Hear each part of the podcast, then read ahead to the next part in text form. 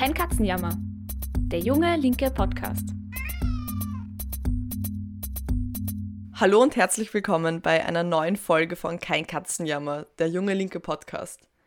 Ich bin Flora Petrik und hier bei Kein Katzenjammer diskutieren wir jede Woche politische Fragen und aktuelle Nachrichten und wir überlegen, was sie für uns Linke eigentlich bedeuten. Der Podcast wird gemacht von den Jungen Linken. Wir sind eine österreichweit aktive Jugendorganisation, die gemeinsam mit vielen anderen am Aufbau einer starken Linken arbeitet. Unser Podcast richtet sich an alle, die politisch interessiert sind oder es noch werden wollen. Meine Kanne Kräutertee steht schon bereit und ich freue mich auf ein spannendes Gespräch in unserer mittlerweile 90. Folge, wenn ich mich nicht verzählt habe. Unser Gast kommt, wie auch schon der Gast letzte Woche, aus Oberösterreich und wie gehabt videotelefonieren wir. Damit sind wir auf alle Fälle in Zeiten wie diesen virenfrei unterwegs. Wir sprechen heute über ein Thema, das in den vergangenen Wochen wieder für einiges an Debatte gesorgt hat. Wir sprechen über den Austrofaschismus und die ÖVP. Gerhard Kahner ist Anfang Dezember als Innenminister angelobt worden. Doch Kahner ist nicht nur der neue Innenminister, sondern er führt auch ein Dollfuß-Museum in Niederösterreich, das einer faschistischen Gedenkstätte gleicht. Historikerinnen und Historiker kritisieren diese Huldigungsstätte bereits seit ihrer Eröffnung 1998, weil mit kritischer Geschichtsaufarbeitung hat dieses Museum eigentlich nichts am Hut. Kahner hat jetzt in der Berichterstattung aber noch eins draufgelegt, er weigert sich, Dollfuß als Faschisten zu benennen. Und er behauptet, Historikerinnen und Historiker seien sich bei der Beantwortung dieser Frage schlichtweg nicht einig. Aber was hat es damit auf sich? Wir wollen die heutige Folge nutzen, um einen Blick in die Geschichte und auch in die Gegenwart des Austrofaschismus zu werfen. Wieso ist er in Österreich so wenig aufgearbeitet und wird so oft relativiert? Welche Rolle hatte die Vorgängerpartei der ÖVP, die christlich-sozialen, im Austrofaschismus? Und welche Verstrickungen lassen sich heute noch aufdecken? Darüber spreche ich heute mit Dario Krenn. Dario ist aktiv bei den jungen Linken Linz und engagiert sich auch bei der KPÖ und es freut mich total, dass du heute da bist, Dario. Ja, danke, ich freue mich auch, dass ich da bin. Vielleicht gleich mal zu Beginn. Beim Thema Vergangenheitsbewältigung ist Österreich ja noch nie besonders gut gewesen. Da haben wir schon mal eine sehr ausführliche Folge dazu gemacht, rund um Hitlers Geburtshaus. Wie würdest du denn sagen, ist das Verhältnis der ÖVP heute zum Austrofaschismus? Wie positionieren die sich zu dieser Zeit der Geschichte? Ja, das ist, äh, glaube ich, gar nicht so einfach zu beantworten, äh, denn es gibt da sicher unterschiedliche Entwicklungen. Ähm, es gibt in der ÖVP, da bin ich mir sicher, einen Teil, äh, die den Austrofaschismus als das sehen, was er äh, letztendlich war, ein faschistisches Regime. Äh, in den letzten Jahren es war äh, auch zu beobachten, wie in bürgerlichen Leitmedien oder auch in Diskussionen versucht wird, das Wort Austrofaschismus durch andere Worte wie zum Beispiel äh, Kanzlerdiktatur oder, oder Ständerstaat zu ersetzen. Mhm. mit Ständerstaat kann man eventuell noch die Jahre 1934 bis 1938 aus dem Geschichtsunterricht verknüpfen, aber mit dem Wort Kanzlerdiktatur kann man vielleicht schon immer so viel anfangen. Äh, aus meiner Sicht sind beide Wörter auf jeden Fall verharmlosend für die damalige Zeit in Österreich äh, und verzehren auch das Geschichtsbild und sie werden äh, auch den realen Machtverhältnissen im austrofaschistischen Regime nicht wirklich gerecht. Mhm. Was auf jeden Fall auch zu sagen ist beim Umgang der ÖVP mit dem Austrofaschismus, ist, dass man recht gerne darüber schweigt oder so tut, als ob man eh gar nichts mit dem zu tun hätte da kommt ja dann oft das Argument, die ÖVP kann mit dem nichts zu tun haben, äh, weil sie damals noch nicht existiert hat. Also die ÖVP hat es in der Ersten Republik tatsächlich noch nicht gegeben, das stimmt. Äh, allerdings äh, hat sich das austrofaschistische Regime personell wie ideologisch zu großen Teilen aus der inoffiziellen Vorgängerpartei der ÖVP gespeist. Das war die Christlich-Soziale Partei. Und wenn man genauer hinschaut, dann wird oft klar, dass äh, viele hochrangige Politiker äh, zuerst äh, in der Christlich-Sozialen Partei, in der Ersten Republik, äh, dann in der Einheitspartei des Austrofaschismus, der Vaterländischen Front und nach dem Zweiten Weltkrieg, ab 1945, dann in der ÖVP aktiv waren. Ähm, da gibt es ja einige recht prominente Beispiele, äh, zum Beispiel den ehemaligen äh, langjährigen ÖVP-Landeshauptmann Heinrich Gleisner, der war sozusagen gleich zweimal Landeshauptmann in Oberösterreich und zwar einmal von 1934 bis 1938, also im Austrofaschismus, äh, war zeitgleich auch Landesleiter der äh, Einheitspartei des Regimes, der Vaterländischen Front in Oberösterreich und war nach 45, also nach 1945, äh, auch wieder Landeshauptmann. Die Parteizentrale der ÖVP in Oberösterreich heißt zum Beispiel heute auch noch Heinrich Gleisnerhaus. Wen man sicher auch kennt, war der Julius Raab, der war Mitbegründer der ÖVP und später auch ÖVP-Kanzler in der Zweiten Republik. Äh, der war aber auch im Austrofaschismus schon recht aktiv. Julius Raab hat zum Beispiel 1930 den Korneuburger Eid abgeschlossen. Äh, das war ein Eid, in dem es unter anderem geheißen hat, ich zitiere kurz, äh, wir verwerfen den westlichen demokratischen Parlamentarismus und den Parteienstaat. Und das klingt nicht nur antidemokratisch, sondern das ist ja antidemokratisch mhm. äh, wird von jedem Historiker als äh, antidemokratischer Eid äh, eingeschätzt.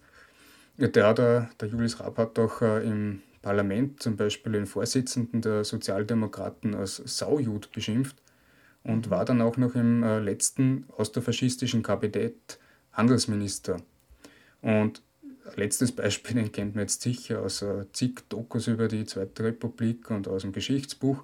Äh, der Leopold Fiegel, äh, auch Kanzler und dann Außenminister in der Zweiten Republik, auch der war aktiv im Austrofaschismus, zum Beispiel in den ostmärkischen Sturmscharen.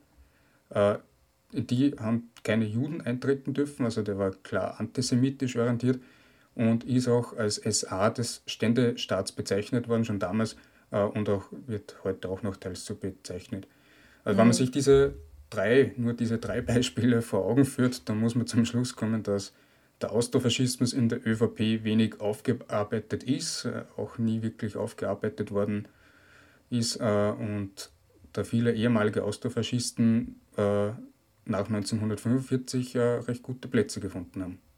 Danke dir für diese erste Einschätzung, die ist ja ziemlich deutlich. Damit wir das Ganze vielleicht noch ein bisschen besser einordnen, kontextualisieren können, Gehen wir vielleicht nochmal einen Schritt zurück. Was versteht man denn genau unter Austrofaschismus? Was sind denn diese Stände im Ständestaat? Und was mich noch interessieren würde, was macht denn Austrofaschismus eigentlich faschistisch? Oder ist er überhaupt faschistisch? Also manche stellen das ja in Frage. Äh, da komme ich dann nochmal zum ersten Teil der Frage, äh, zum Ständestaat, äh, beziehungsweise was ist ein Ständestaat, was soll das sein, wo kommt der her? Äh, und ich finde, das Wort Ständestaat ist ein bisschen äh, irreführend oder, oder man kann heutzutage nicht mehr so viel damit anfangen, weil es einfach jetzt keine, also zumindest mir keine bekannte Partei oder Bewegung gibt, die sich auf ihn berufen wird oder die den programmatisch äh, jetzt irgendwie fordert. Ja, und von dem ist es äh, gar nicht so einfach, jetzt äh, mit dem was anzufangen.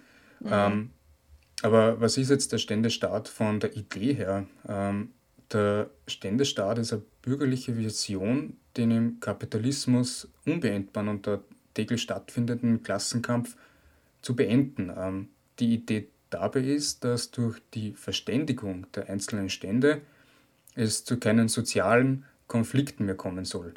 Äh, das beinhaltet aber auch, dass äh, dann zum Beispiel keine unabhängigen bzw. gar keine Gewerkschaften gibt, äh, dass keine Arbeiterinnenparteien und auch generell keine äh, verschiedenen Parteien mehr gibt. Äh, man wollte also den Klassenkampf beenden, indem man nicht die Klassen an sich aufhebt, sondern einfach äh, berufsständische Ordnung von oben herab auf die Gesellschaft äh, überstülpt. Mhm. Die Idee ist eigentlich relativ alt.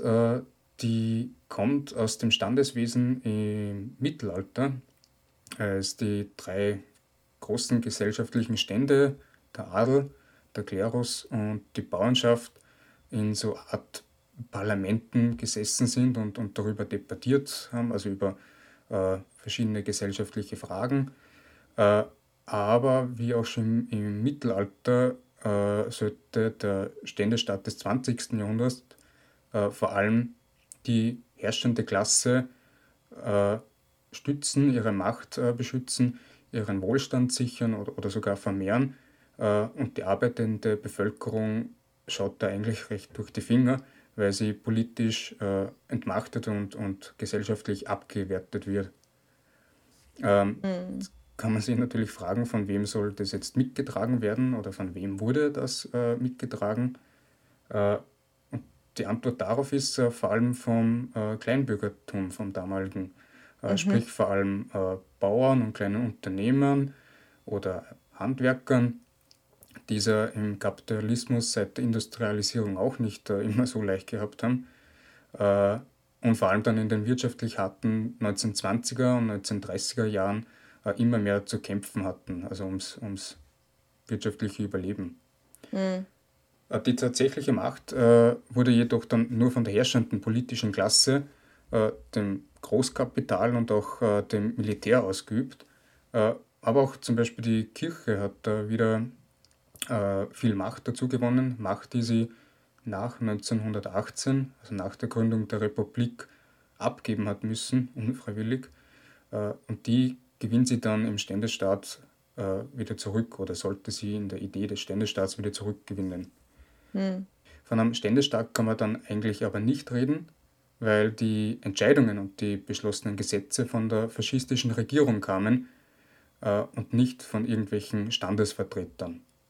Und die Arbeiterinnen waren eben in einer regimetreuen Einheitsgewerkschaft organisiert äh, und hatten dort aber eigentlich nichts zu sagen. Also die Gewerkschaft war völlig zahnlos und war nur eine Art Scheingewerkschaft. Mhm. Äh, aber man kann jetzt auch natürlich noch die Frage stellen, ob man zumindest, also ob das Kleinbürgertum vielleicht zumindest materiell davon profitiert hat. Äh, das ist die Antwort nicht wirklich. Äh, wirtschaftlich und sozialpolitisch vermochte der Faschismus die, die prekäre soziale Lage jetzt nicht wirklich zu verbessern, also auch fürs Kleinbürgertum nicht. Es ist natürlich der Fall, dass durch ein neues politisches System neue politische Posten entstehen und in Einzelfällen werden da sicher einige regimetreue Personen dann neue Posten oder bessere Posten bekommen haben. Aber da kann man jetzt nicht wirklich irgendwie von einer, einer großen Errungenschaft, einer großen sozialen Errungenschaft reden. Mhm. Und jetzt äh, zum zweiten Teil der Frage, ob der Austrofaschismus äh, tatsächlich faschistisch oder nur unter Anführungszeichen eine autoritäre Einparteiendiktatur war. Wenn man da ein bisschen nachforscht oder wenn man da ein bisschen diskutiert, hört man ja öfters, äh, der Austrofaschismus war nur eine autoritäre Regierung, äh, aber nicht faschistisch. Ähm, es ist auch recht schwierig, die Frage zu beantworten, weil es den Osterfaschismus ja nur vier Jahre circa gegeben hat. Also das ist auch recht schwierig, das äh, dann einzuordnen. Aber vielleicht hilft es ein bisschen, wenn wir ein paar Vergleiche ziehen zu anderen Systemen, die es damals gegeben hat. Man kann da zum. Beispiel das Kabinett Papen aus Deutschland heranziehen. Äh, das war ein Kabinett, das Deutschland vom 1. Juni 1932 bis zum 3. Dezember 1932 regierte, also auch nur sehr kurz und äh, auch kurz vor Hitlers Machtantritt. Äh, das Kabinett war politisch weit rechts orientiert. Personell bestand es aus vielen ehemaligen Adeligen. Was dieses Kabinett Papen und den Austrofaschismus eint, war einerseits der autoritäre Regierungsstil äh, und auch der politische Hang zum Katholizismus. Also da hat man ideologische Parallelen äh, und andererseits auch die Gegnerschaft zur Arbeiterinnenklasse.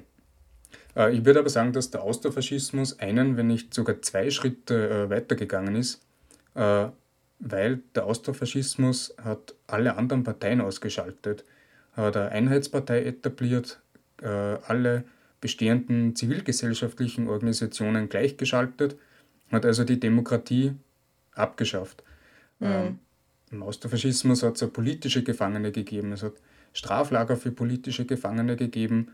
Es wurde versucht, äh, so eine einheitliche äh, Art Volksgemeinschaft zu bilden. Man hat es nicht so genannt, also im Gegensatz zu Deutschland, aber so etwas Ähnliches wollte man auch bilden. Und ähm, was es äh, den Austrofaschismus auch unterscheidet von anderen autoritären Systemen, äh, ist, dass es einen extremen Personenkult auch dann äh, zuerst um Dollfuß und dann später auch um seinen Nachfolger äh, Schuschnigg gegeben hat. Also der Personenkult äh, ist dann auch schon fast ins Religiöse äh, ausgeartet. Mhm. Und das kennen wir natürlich äh, vor allem jetzt einmal aus faschistischen Systemen, dass das so ausartet. Ja, ich habe da in den letzten Tagen auch einiges an, an Debatte unter Politikwissenschaftlern und Politikwissenschaftlerinnen dazu gelesen. Ich finde deine Einschätzung da sehr überzeugend, muss ich sagen. Danke dir dafür die, für die Einordnung der Kriterien auch. Im heutigen Österreich, finde ich, scheint es ja eigentlich kaum mehr vorstellbar, dass so eine Idee erfolgreich sein kann. Das bringt mich zur nächsten Frage. Was waren denn die historischen Bedingungen für den österreichischen Ständestaat? Also welche Rolle spielte die ja doch in der Zwischenkriegszeit eigentlich sehr erfolgreiche Arbeiterbewegung? Wie war das irgendwie so leicht unter Anführungszeichen umsetzbar für Dollfuß und Co? Äh, natürlich ist der Austrofaschismus nicht von heute auf morgen entstanden. Äh, genauso wenig kann man auch behaupten, dass er dann nur eine One-Man-Show war äh, und keine gesellschaftliche Basis gehabt hat. Äh, das kann man nicht sagen. Man kann aber auch nicht sagen, dass es überhaupt keinen Widerstand gegeben hätte oder dass die übergroße Mehrheit der Bevölkerung äh, vollends überzeugt wäre von dieser Regierung, von diesem äh, Regime. Äh, vielleicht um zu verstehen, wie es zu so einer äh, Lage, zu so einer Radikalisierung der politischen Gedanken und Akteure gekommen ist, äh, wäre es wichtig, dass man sich wirtschaftliche und soziale Verhältnisse zu der Zeit ansieht und da springt man vielleicht einmal kurz zurück äh, ins Jahr 1918, also um einmal kurz äh, zu erklären, wie die, Lage damals war. Ähm, also das heutige Österreich, also das Gebiet des heutigen Österreichs, war im Ersten Weltkrieg ja nie Teil der Front und trotzdem hat die Zivilbevölkerung den Krieg ganz äh, deutlich gespürt, also durch äh, Hunger, durch äh, soziale Not. Also es war einfach trotzdem eine elendige Lage für große Teile der Bevölkerung. Also die äh, wirtschaftliche und soziale Ausgangssituation war schon mal nicht recht gut am Anfang dieser politischen Entwicklung in der Ersten Republik. Äh, es gab auch, zumindest in den politischen Eliten der beiden großen Lager, das war einerseits einmal die Sozialdemokratie und auf der anderen Seite das bürgerliche Lager, äh, wenig Hoffnung und auch kein besonders positives Verhältnis zum neuen Staat und dieser neuen Nation, also diesem kleinen neuen Österreich. Äh, die Erste Republik war in ihrer Geburt, also zumindest zunächst, eher so eine ungeliebte Zwecklösung. Und beide großen politischen Lager waren jetzt nicht aber wirklich überzeugt von der und wollten das auch nicht für ewig äh, aufrechterhalten. Ja, also man kann sagen, die politische Lage war sehr angespannt. Ähm, ja, aber der Austrofaschismus hat sich jetzt nicht nur aus einer ideologischen Haltung gegen diese äh, neue Republik gespeist, sondern eben auch aus den materiellen Bedingungen, die es dann in der Ersten Republik gegeben hat. Ich erkläre vielleicht einmal kurz, äh, was ich jetzt damit meine. Ähm, äh, wer war denn die Basis, die sich da aus diesen materiellen Bedingungen äh, herausgebildet hat? Äh, das war das Kleinbürgertum, äh, das herabgewürdigte Kleinbürgertum ähm, warum war das Kleinbürgertum ein herabgewürdigt oder warum war es in einer nicht so guten sozialen Lage? Ähm, nach dem Ende der Monarchie hat es in Österreich ein Überangebot an Dienstleistungen auf allen Ebenen gegeben. Also ein Überangebot im Zeitungswesen, im Handel, im Bankwesen, in der Beamtenschaft. Äh, ganz einfach aus dem Grund, da dieser alte äh, Beamtenschaftsapparat ausgerichtet war auf ein äh, Riesenstaat, der die Monarchie einmal halt war.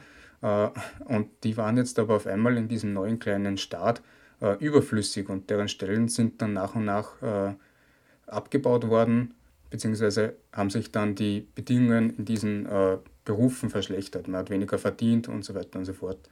Mhm. die austrofaschistische Bewegung speist sich vor allem aus eben jenen Leuten, aus dem degradierten Kleinbürgertum, das sich ideologisch und materiell in dieser Republik in die Ecke gedrängt sieht. Äh, wichtig war aber auch die Rolle der Arbeiterbewegung und das äh, Kräfteverhältnis, was sich dadurch ergab. Die österreichische Arbeiterinnenbewegung in den 1920er und 30er Jahren war in Europa eine Besonderheit eigentlich, während es in vielen europäischen Ländern neben der Sozialdemokratischen Partei auch eine kommunistische Partei gegeben hat, also von einer relevanten Größe nämlich, äh, war das in Österreich nicht der Fall. Es gab natürlich die KPÖ, die 1918 gegründet worden ist. Die spielte aber dann erst so ab 1934 eine entscheidende Rolle, als sie nach dem verlorenen Bürgerkrieg äh, die größte Arbeiterpartei und auch die größte verbotene Partei in Österreich wurde, äh, weil viele ehemalige Sozialdemokratinnen äh, in die KPÖ dann eingetreten sind, weil sie von ihrer eigenen ehemaligen Partei, der Sozialdemokratischen Partei, enttäuscht waren. Aber davor, vor 1934, lag in Sachen Arbeiterbewegung alles dann in den Händen der SDAP, der Sozialdemokratischen Arbeiterpartei. Mhm.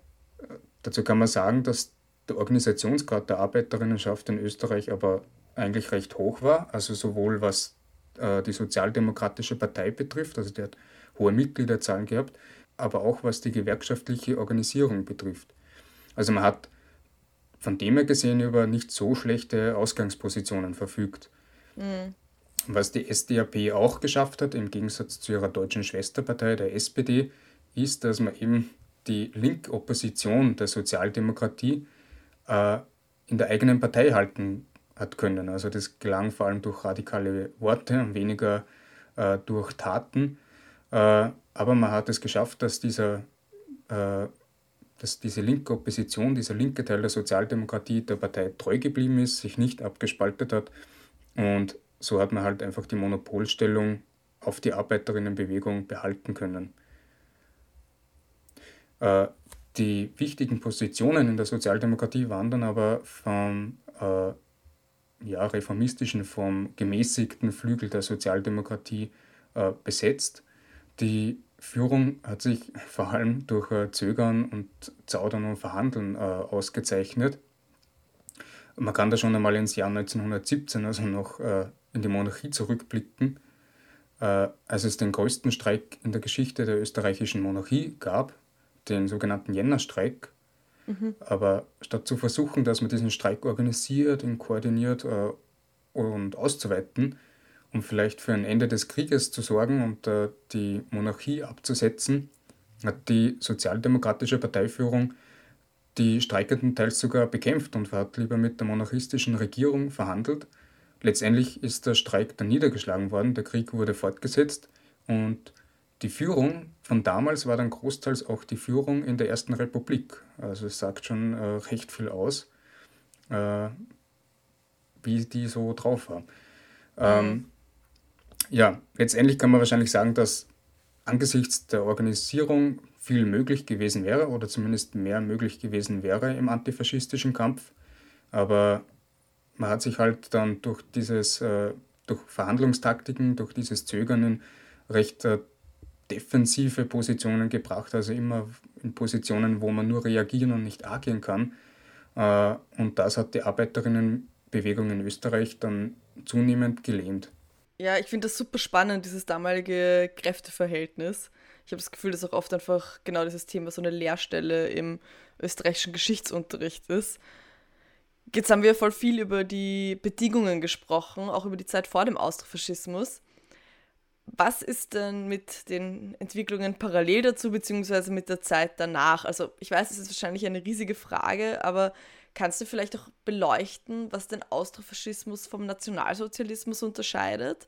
Also Engelbert Dollfuß, du hast ihn eh schon erwähnt, der 1934 durch die Nationalsozialisten ermordet wurde, der wird ja gern von der ÖVP so als erster politischer Mord in Österreich durch die Nazis stilisiert. Was ist da dran? Ja, das ist eine spannende Frage. Äh, denn, wie schon vorher gesagt, der Austrofaschismus ist Faschismus, ist eine faschistische Ideologie und dann ist trotzdem Faschismus nicht gleich Faschismus. Ähm, aber das soll auf jeden Fall die Grausamkeit des Faschismus als System an sich überhaupt nicht relativieren. Ähm, ich führe es einmal ein bisschen aus. Ähm, mit Hitlers Machtantritt 1933 wurde der vorher mehr oder minder angestrebte Anschluss Österreichs an Deutschland äh, für die politischen Eliten äh, eigentlich zu keiner wirklich attraktiven Option. Also die Führung der Austrofaschisten, die Bundesregierung und auch die großen österreichischen Unternehmen haben sich nämlich gedacht, dass wenn sie jetzt sich Hitler Deutschland anschließen würden, auf einmal nur mehr in der zweiten oder dritten Reihe stehen würden. Also man würde machttechnisch einfach extrem verlieren. Man hat also mhm. persönlich jetzt nicht so ein großes Interesse daran gehabt, sich jetzt anzuschließen. Mhm. Man hat aber natürlich nach Deutschland rübergeblickt und dann festgestellt, das, was äh, Hitler da geschaffen hat oder was Hitler hatte, was das deutsche Kapital hatte, eine faschistische Diktatur, das wollte man auch. Also die, das Hitler-Regime hat er mit der unter Anführungszeichen rebellischen Arbeiterklasse äh, Schluss gemacht, hm. äh, hat deren Widerstandskämpfer in Lager gesteckt und auch hingerichtet, hat er extrem äh, reaktionäre Gesellschaftsordnung äh, durchgesetzt und hat auch außenpolitisch äh, einige Positionen wiedererlangt. Also man war außenpolitisch dann auch wieder ein Faktor. Ähm, und da hat die Vaterländische Front, äh, die ist im Mai 1933 von der Bundesregierung und der Führung von Dollfuß gegründet worden, dann stark Bezug auf Mussolinis faschistische Bewegung in Italien, aber auch äh, auf die NSDAP genommen. Also mhm. Also zum Beispiel statt dem äh, deutschen Hakenkreuz hat es in Österreich das Krukenkreuz gegeben.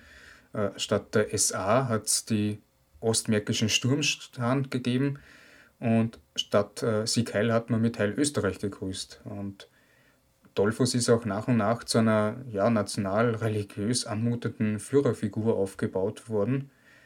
Äh, ja, und ähnlich wie in Deutschland waren Gewerkschaften und andere politische Organisationen entweder gleichgeschaltet oder aufs Regime ausgerichtet beziehungsweise einfach verboten. Also das hat man gemein gehabt mit dem äh, deutschen Faschismus, mit dem NS-Faschismus.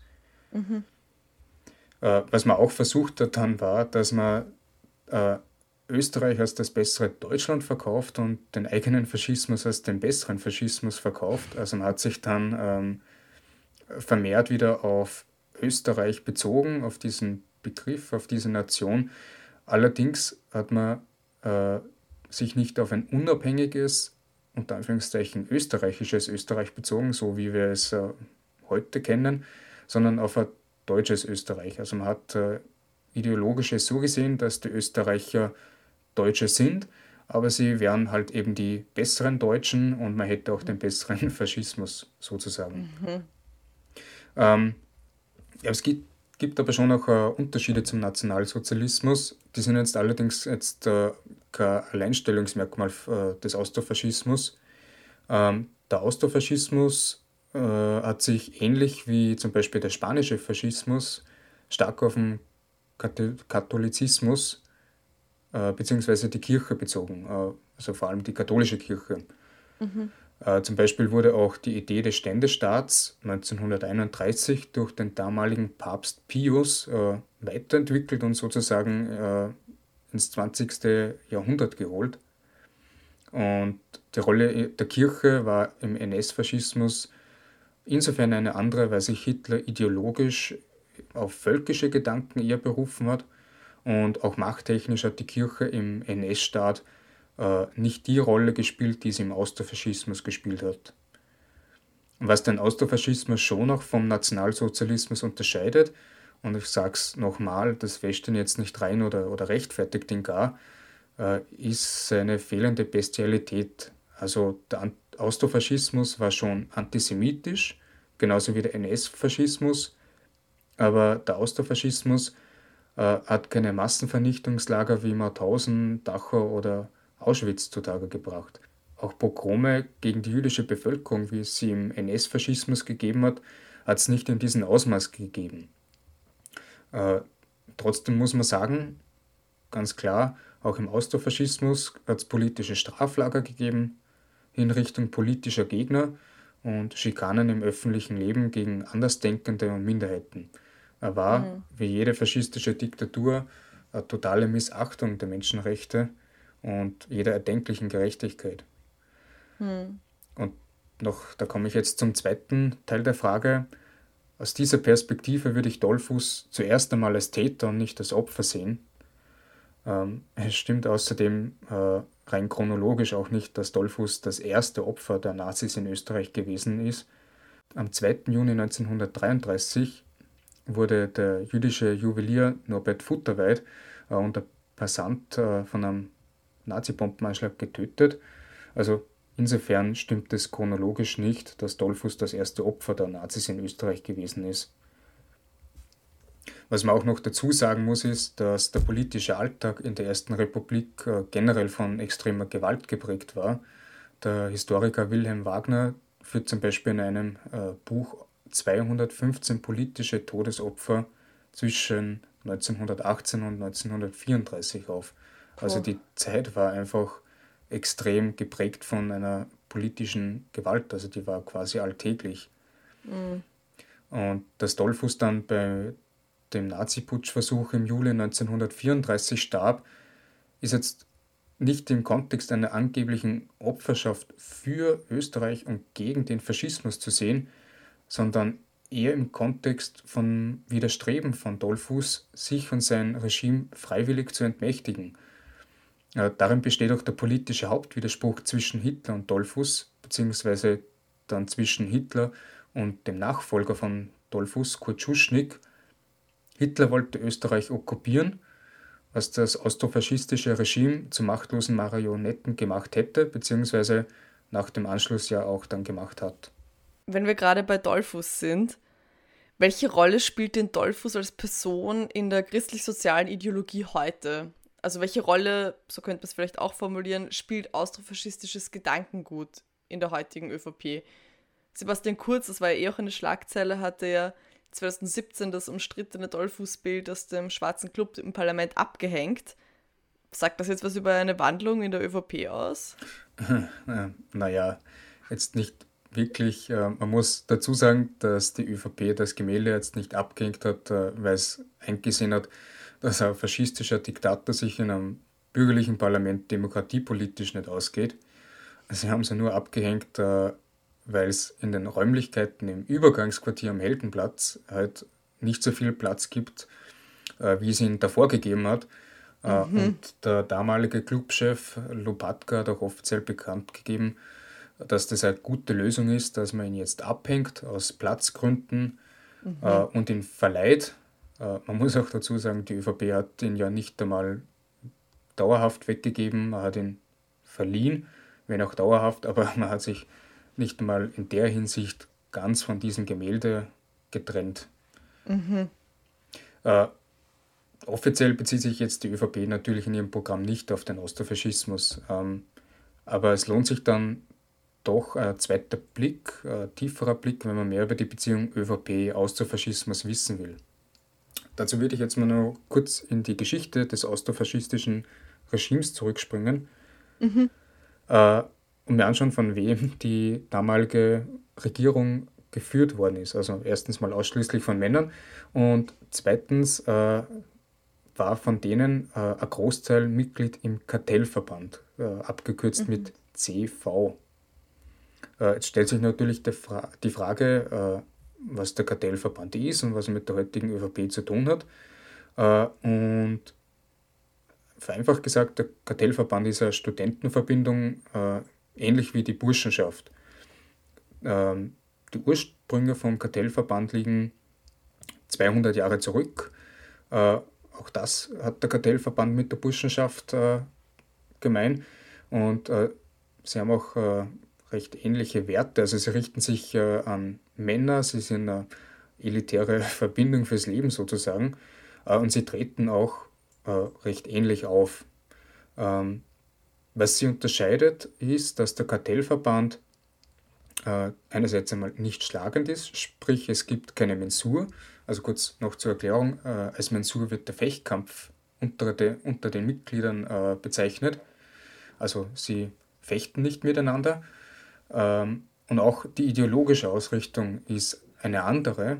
Burschenschaften waren und sind äh, deutschnational und antiklerikal orientiert. Der Kartellverband ist aber sehr stark katholisch orientiert gewesen und ist es auch heute noch. Mhm. Äh, ja, wie ich schon vorher ähm, angeschnitten habe, äh, waren recht viele Mitglieder der Regierung im Kartellverband. Und äh, heutzutage wird diese Zeit, also der Austrofaschismus, als Blütephase des Kartellverbands bezeichnet. Aber auch nach, nach 1945 haben recht viele Mitglieder äh, des Kartellverbands den Weg zur Regierungs Posten gefunden. Bis 1970 war jeder Bundesparteiobmann, jeder Generalsekretär und jeder ÖVP-Kanzler Mitglied im Kartellverband. Mhm. Auch heute ist der Kartellverband äh, nicht unwichtig und spielt äh, keine unwichtige Rolle innerhalb der ÖVP. Äh, vor allem jetzt, wenn es um interne Verbindungen und, und so Netzwerke geht. Und man kennt tatsächlich auch recht viele äh, Kartellverbandsmitglieder, ohne dass man jetzt gleich weiß, dass sie Mitglied im Kartellverband sind. Also zum Beispiel die Ex-Vizekanzler Mitterlehner und Spindelecker sind Mitglied im Kartellverband. Auch der aktuelle steirische Landeshauptmann Hermann Schützenhöfer ist dort Mitglied. Und, das ist auch für mich zumindest ein bisschen kurios, äh, der aktuelle äh, Caritas-Präsident Michael Landau äh, ist Mitglied mhm. im Kartellverband. Okay. Also was macht jetzt den Kartellverband so ein bisschen kritisch aus meiner Sicht äh, in Bezug auf den Austrofaschismus? Naja, äh, man hat sich jetzt nie so wirklich direkt vom Austrofaschismus oder Dollfuß distanziert. Also Dollfuß wird auch oft in diesem Kartellverband-Umfeld als Märtyrer bezeichnet. Äh, man relativiert äh, dann oft den Antisemitismus äh, des Austrofaschismus. Äh, und äh, das ist halt auch bezeichnend, äh, Dollfuß selber war im Kartellverband und dementsprechend hängt er heute noch als Porträt im Vereinslokal seiner ehemaligen Verbindung.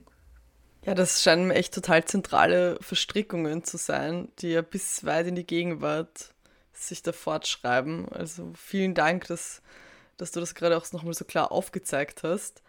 Wie schätzt du das ein? Was ist denn heute noch über die ÖVP hinaus vom Austrofaschismus übrig, wenn man das so sagen kann? Also hatte der Austrofaschismus irgendwelche Folgen für das politische System, so wie wir es heute kennen? Na, ich habe am Anfang ja schon gesagt, dass äh, recht äh, viele prominente ÖVP-Politiker ähm, einmal Mitglied im Austrofaschismus waren, also beziehungsweise Mitglied einer austrofaschistischen Organisation oder äh, einer Landes- oder Bundesregierung im Austrofaschismus. Ähm, das habe ich vorher schon ausgeführt. Ähm, was auch geblieben ist, das mag jetzt ein bisschen kurios klingen, ist äh, die Einheitsgewerkschaft. Also vor dem Austrofaschismus hat es in Österreich keine einheitliche Gewerkschaftsorganisation wie den ÖGB heute zum Beispiel gegeben, sondern jede politische Partei hat ihre eigene Gewerkschaft gestellt, äh, wobei die freien Gewerkschaften äh, die stärksten Gewerkschaften waren und die waren sozialdemokratisch. Mhm. Ähm, diese, dieser Gedanke der Einheitsgewerkschaft, der ist irgendwie geblieben, also der hat es dann in die Zweite Republik geschafft Wobei man dazu sagen muss, dass die Einheitsgewerkschaft im Austrofaschismus mit dem heutigen ÖGB überhaupt nichts zu tun hat. Der ÖGB äh, sieht sich auch nicht als Nachfolgeorganisation. Hm. Zu Recht, weil man kann die wirklich nicht miteinander vergleichen.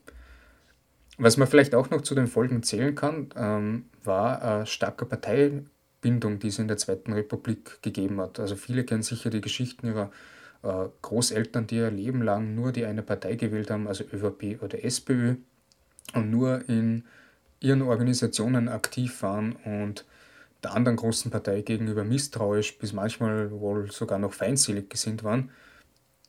Und diese strikte Trennung des Privatlebens, also anhand von Parteigrenzen, die kennt man heute halt immer weniger.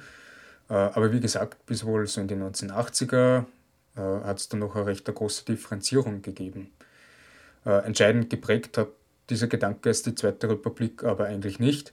Äh, dafür ist die Sozialpartnerschaft für die jeweiligen Parteieliten einfach zu gut gelaufen und man hat sich da irgendwie so auf ein Stillschweigen geeinigt und darauf geeinigt, dass man die Zeit jetzt nicht aufarbeitet und lieber diese sozialpartnerschaftliche Zusammenarbeit durchsetzt ich musste gerade, als du das gesagt hast, auch einfach selbst an meine Großeltern denken. Und ich glaube auch in vielen gerade ländlichen Gegenden ist das immer auch noch sehr stark so. Aber bevor wir uns da jetzt verquatschen, wir, wir sind schon am Ende unserer Folge und ich würde gerne nochmal zum Anfang zurückkommen.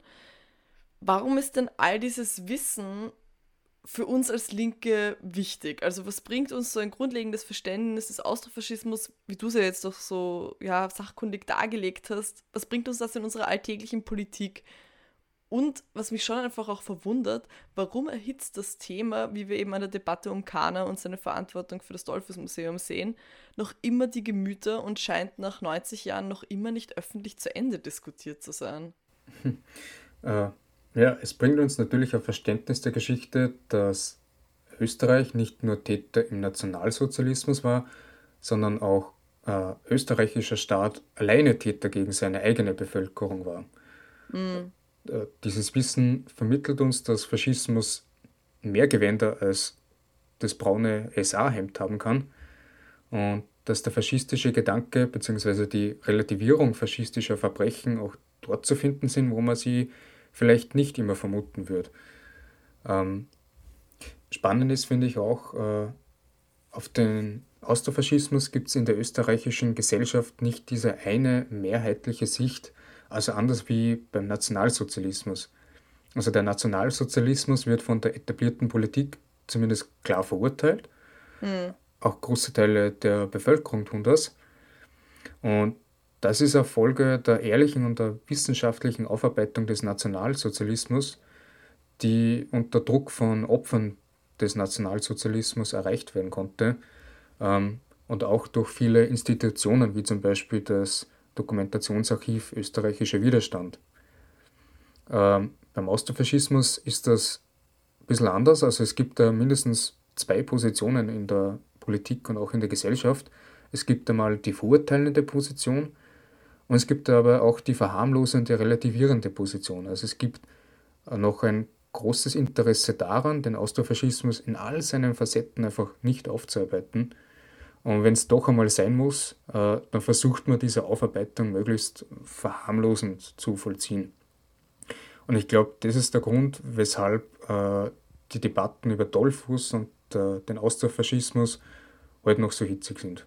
Dario, vielen, vielen Dank, dass du dir heute die Zeit genommen hast und dass du zu Gast warst. Danke für deine ganze Recherche zum Austrofaschismus und danke, dass du aufgezeigt hast, wie gefährlich es einfach ist, diese Ideologie und ihre Vertreterinnen und Vertreter zu verharmlosen. Danke, dass du da warst.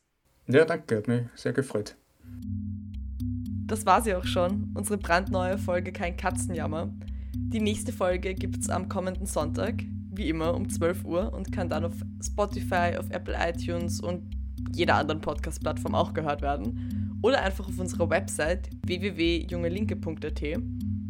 Und wenn euch die Folge gefallen hat, dann teilt sie doch auf Instagram, auf Facebook, Twitter oder was ihr sonst so nutzt.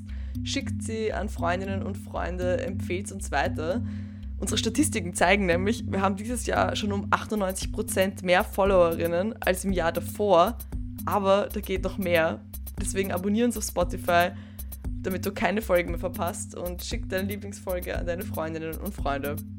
Wir hören uns. Bis zum nächsten Mal.